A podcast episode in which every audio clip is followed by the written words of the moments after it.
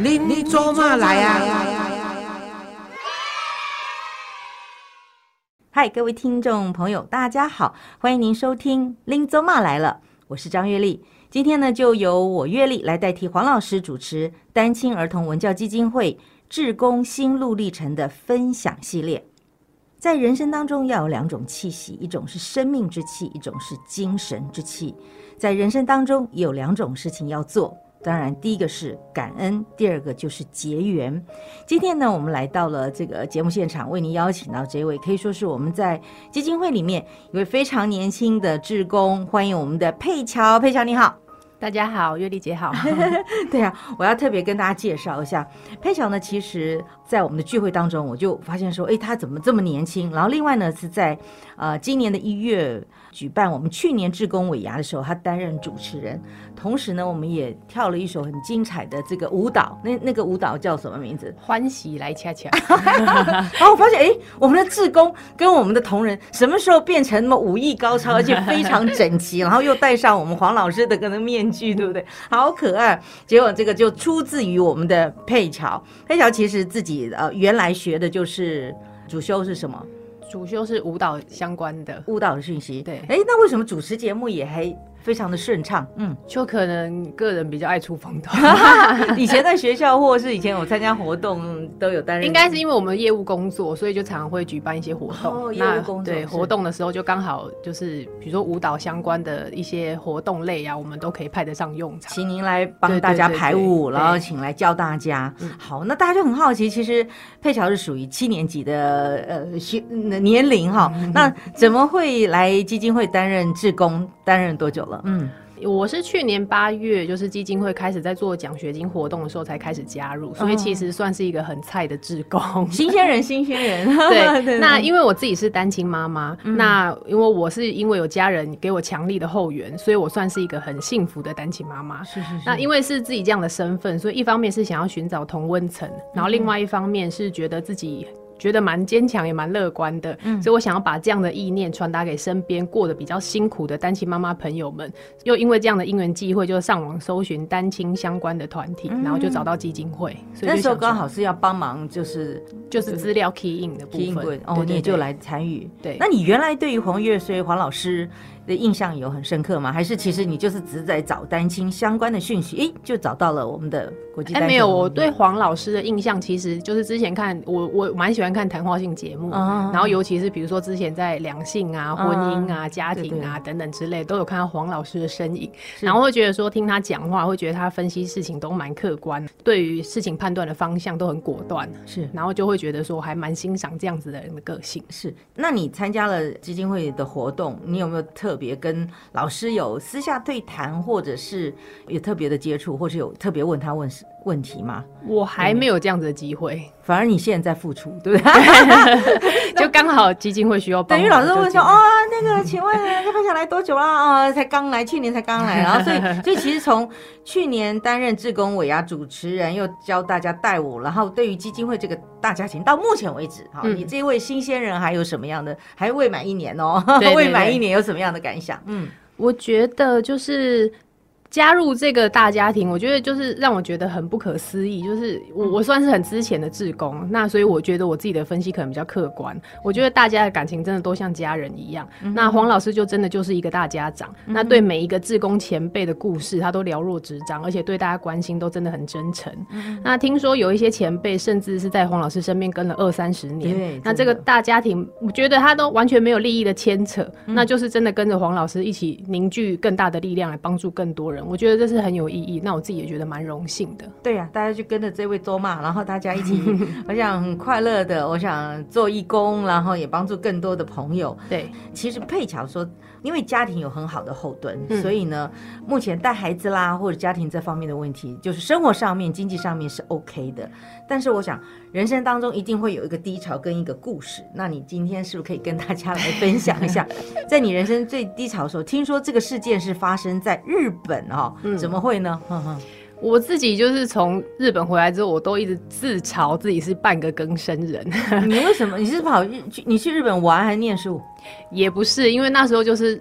认识的这个男朋友，就是也算是我女儿的生父。嗯那、那时候因为他都是以偏财起家，所以那时候他刚好就有一个门路，就是前一阵子蛮流行嗯的，就是带金条到日本，然后不要报税。直接来回的话，就可以现赚八趴的那个消费税，哦但其实它算是违法的，就是很多不止带金条，有人带衣服，有人带其他的什么很多酒类啊，或对对者其他的物品啦，我只能这么说，都会有这样做。对，但是我们嗯接触的就是金条。一开始去了一两趟都觉得蛮顺利的，然后后来是因因为他要你报，你你就是故意隐匿不报，对对。对，然后后来是因为他自己突发奇想，想说，因为之前都是跟别人的团，然后就是要跟别人分着赚，所以后来他就是比较贪心，然后想说就是自己组一个团。之前我们都是坐飞机，可是后来他就想说，可能坐船会风险比较低，可能他们的海关嗯又会更检对嗯检查又会更没有那么的仔细，嗯，所以我们就自己组了一团，然后就是坐船到就是。游轮那个，对对对对对，然后就坐船到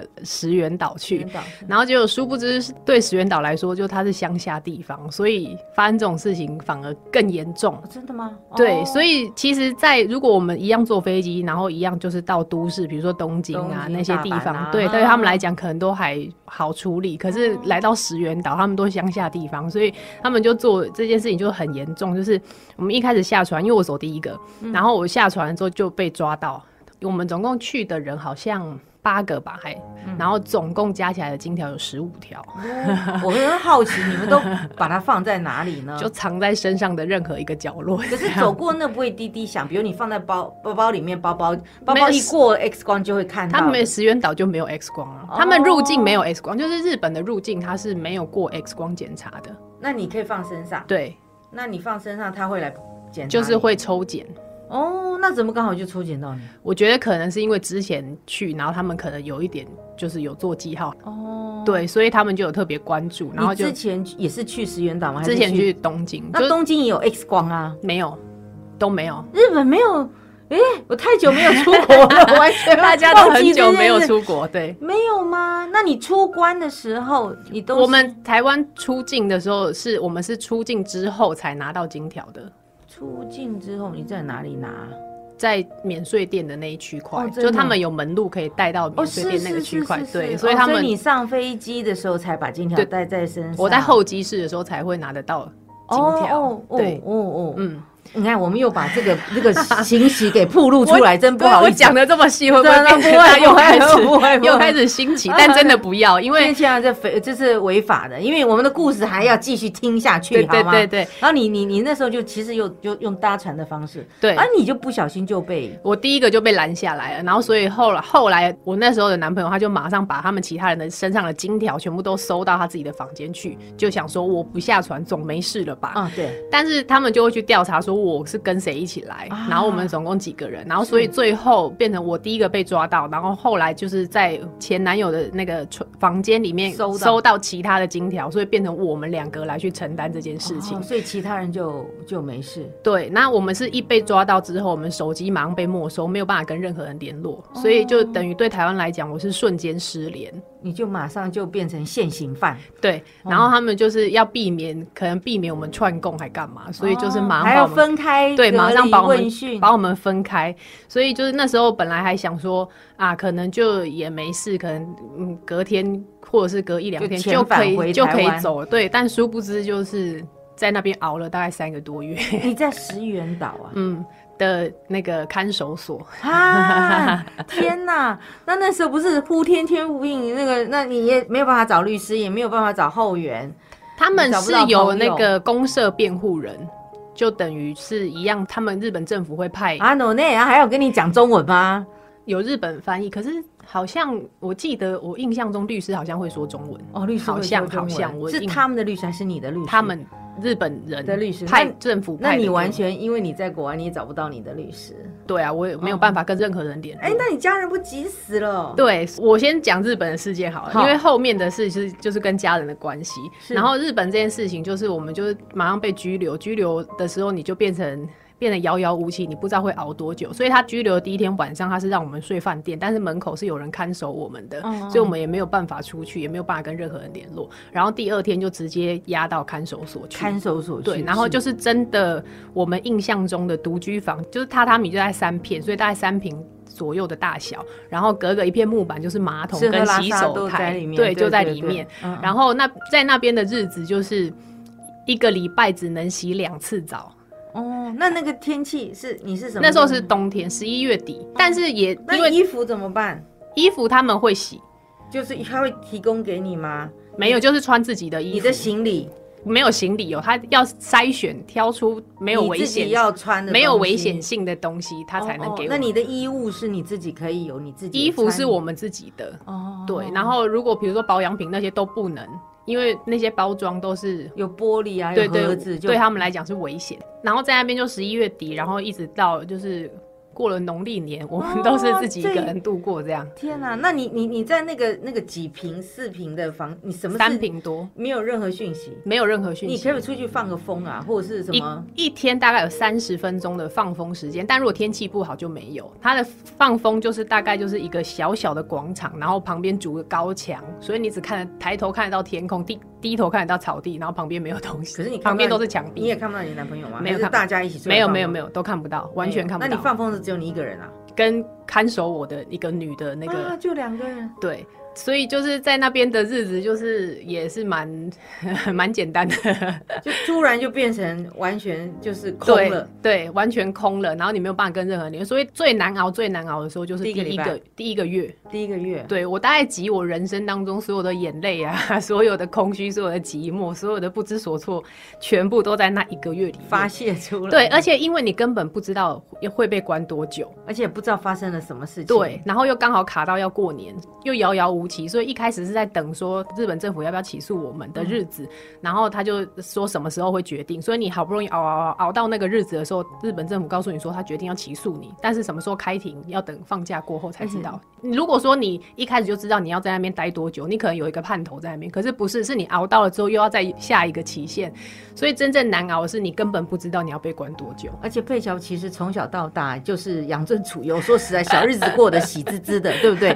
只是不小心就就交到了一个这样子一个朋友，做了一个这样子一个违法的事情，对对不对？在那个一个月里面，你就是那种最恨最想或是什么想，你那时候的那个是撑下去的意志力，对，或者是你 你最想要要跟你的家人还是要很想真的过去给那个人两 揍他一拳。其实没有哎，我我觉得。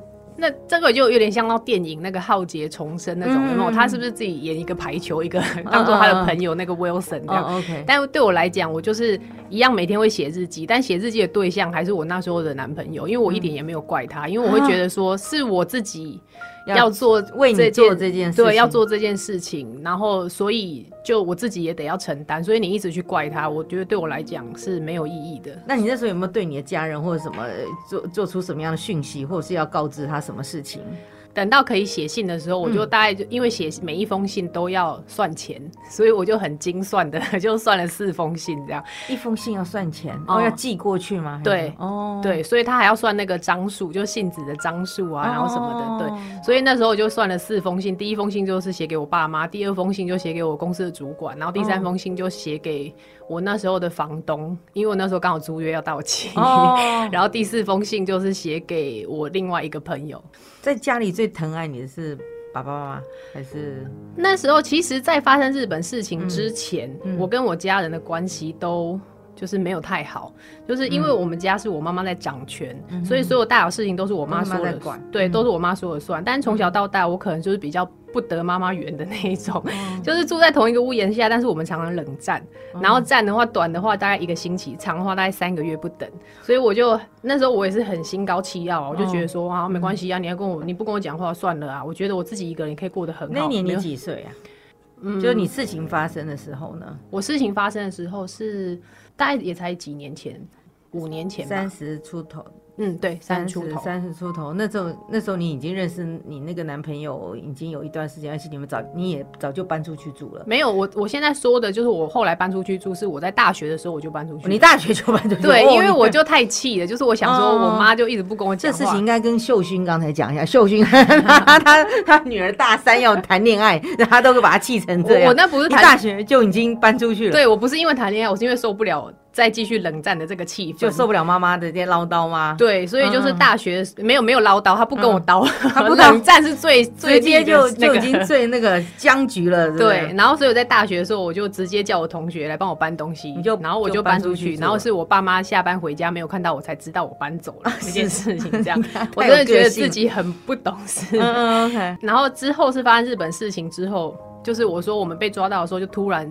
手机什么全部都被没收嘛，所以我是突然失联，然后家人同事都很紧张啊。对，然后那时候刚好就是我自己住外面的租约刚好快到期，然后房东联络不到我，因为我租约上面紧急联络人是写我妈，所以我不知道那房东是他他用他的招还是怎么样，他就打给我妈说隔壁房客说我房间传出臭味，哎呦吓死人了。对，然后我妈就吓死，她沿路哭着跟我爸就赶快开车到我租处楼下，然后我妈也不敢上去，然后叫我爸上去看，结果什么都没看到这样。哦，然后只是骗他过来而已。我在猜啦，应该是这样。然后可是后来还是收到你们的信了，就还比较没有没有没有。后来是也还是不知道，因为我们一开始是积压进件，所以隔了好一段时间之后才能写信，然后写信寄出也是需要时间。哦，就一段时间。你你妈是你是人间蒸发，对我是人间蒸发，好像演电影哦。哦哟。对，然后我我妈就一直找不到我的情况之下，还去报失踪，然后那个警察才跟我妈讲说我是出境。就是我不在境内这样，你妈连你去哪里都不知道，对真的，她是连我去哪都不知道。然后就是因为日本事情发生之后，就是我那时候本来就是一个很心高气傲的小孩，但是后来就是日本事情发生，我的锐我的傲气就锐减，因为我觉得我我让我爸妈蒙羞，然后就同时可能也就是在这个事情发生的时候，可能同时也唤起我妈内心深处对我的爱吧。对，因为这样要改一个方式来跟你沟通啦，他一直很爱你啦，你不要这样 我知道，我知道，但。但是就是我们两个就一直有隔阂在，所以就是因为这样的事情发生之后，一点一滴就是在化解我跟我妈之间的疙瘩，所以我才真正体会到，就是不管自己的能力有多强，跟家人的关系是永远不可能磨灭的。真的，所以因为在日本的事情，就是在我人生就是看来反而是因祸得福，因为就是因为日本事情之后，我跟我妈的关系才开始慢慢有的话哇，你好棒哦！你可以这样子，真的真的有这样子一个峰回路转的。对，如果没有不是经历这种大事，我想我跟我妈一辈子可能还是僵在那边。对，所以啊，还是家人自己这个亲情永远是无价的哈。对，三个月的结果是后来就回到了台湾。对，还有受到什么样的惩罚或什么？就是没有回来台湾就没有。在日本算是他算是判违反关税法，然后判缓刑五年，嗯，然后不能入境日本这样。对，所以就是回来之后就是直接就是回来台湾嘛，就是等于说这个三个月就把你惩罚完了之后，你就回到台湾。对，回到台湾就 回家没？还是跟前男友还是有继续联络？你这人这是待人是无怨无悔，他害了你三个月去坐牢，然后你还帮他这个做这个违反的事情，你还跟他在一起，那那时候你妈原谅你吗？就是后来，我觉得我妈真的是也算是一个很伟大的妈妈，因为大量了。就是从日本回来之后，就是因为我一直跟她讲说，叫她不要怪这个男生，因为这件事情我从头到尾都知道这是一个什么样的事情，那也是我自己愿意去做，心甘情愿参与。对，所以也不要去怪他。然后后来那个男生也觉得可能对我觉得很愧疚，所以在日本回来那段时间，就是我们还是有在一起，然后维系了短短的可能不到半年还多久。因为我妈是讲说，如果从日本回来，我们没有要结婚的话，就不要在一起，不要浪费彼此的时间。这样。是是是。但那个男生就是要在一起。我觉得他的愧疚感可能大于他到底有没有喜欢我这件事情。嗯对，所以他愧疚感很大，他觉得他好像必须要负一点什么责任，所以他就跟我妈讲说什么啊，可以去看饼了啊，然后什么可以挑日子啦，干嘛干嘛的这样。问题是你妈看到他愿意你嫁给他吗？就是后来也比较 OK，就是相处起来，就是大概我妈也知道他的个性是怎么样。虽然看到脸还是觉得很讨厌，就是一个对对。然后后来那段时间是反而变成我爸妈一起在迎合这个男生，因为以后孩子要要靠他那个照顾啊，所以就不得不那个。所以我就觉得我妈是一个很伟大的妈妈，就是在那段时间，她反而就是跟我一起在。照顾这个男生的心情，然后什么的。但是到后来就变成，反正最后还是没有在一起。这个男生算是酒品不好，然后人品也没有很好，这样。之前在一起的时候，他喝醉酒都会一直就是抽干辣椒啊，什么精神侮辱啊，然后人格侮辱什么都来这样。然后到最后发现怀孕，然后之后最严重的一次就是我怀孕的时候，他动手打我，然后那时候我才就是叫我妈就是来带我，是我们我才真的搬离开那个男生，然后我才回家住这样。嗯嗯。然后后来也有谈说到底是要不要结婚啊，然后什么，然后那男生就说他从日本回来，脑袋还不清楚啊。他所做的决定跟他所说的话都是被逼的，否认了他的对他的一切，他说的一切，所以就都没有。然后那时候还在谈说什么叫我小孩拿掉啊，又或者是抚养费一人一半啊什么。然后我妈就觉得很。不不开心呐，就想说一人一半是什么意思？买六罐奶粉，你出三罐嘛？对啊，就觉得很扯。因为我自己也觉得说，那时候也已经即将迈入高龄产妇的年纪，所以我想说，这个小孩，我自己的意念是我一定要把他生下，因为我人生的设定本来就是要有一个小孩。但我不是因为这个男生。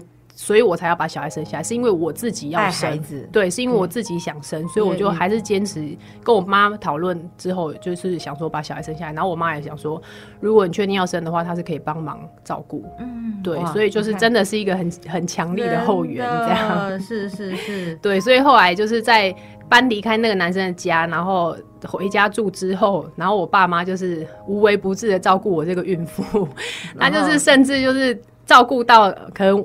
我起床，他就把午餐端到我房间给我吃啊，然后可能下午就逼我出门去遛孕妇，这样带我们出去走一走，说孕妇不能一直不动，这样子会比较好生什么的。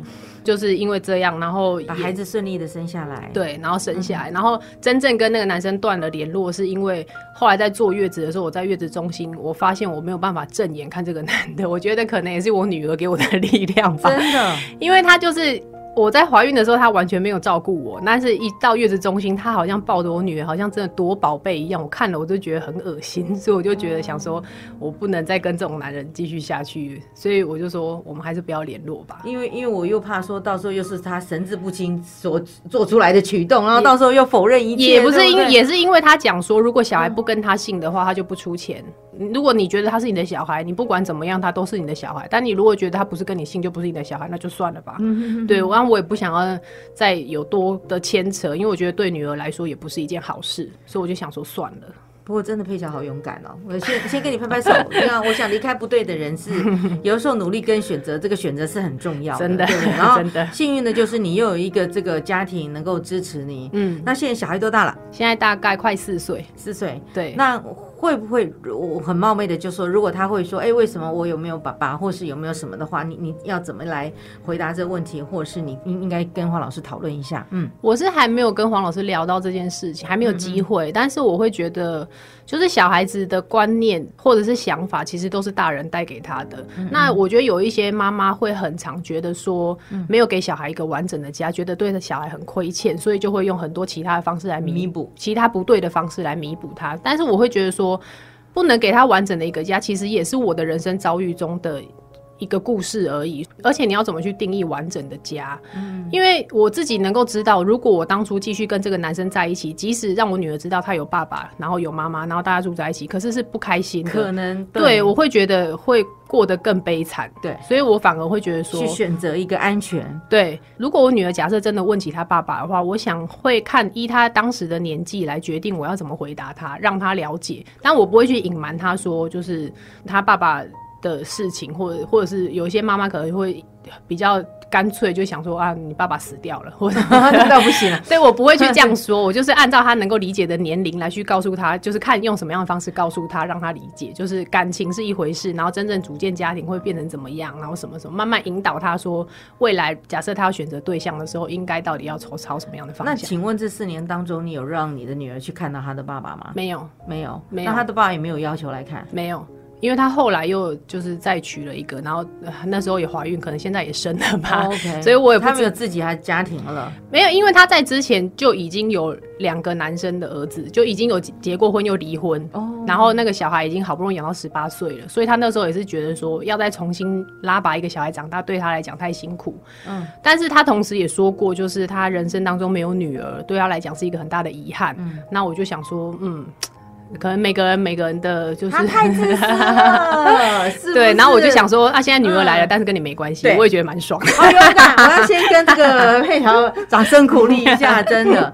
所以我想，呃。未来人生由你自己去走。那当然，我想在基金会里面，我们这个大家庭里啊，我想阿公阿妈对你的这个小孩子一定是照顾的无微不至。对。但我想，因为你以前跟你妈妈的那个关系，所以你现在也会用另外一种方式给孩子一个正确而且适当的、对缓和的一个一个一个教育的方式。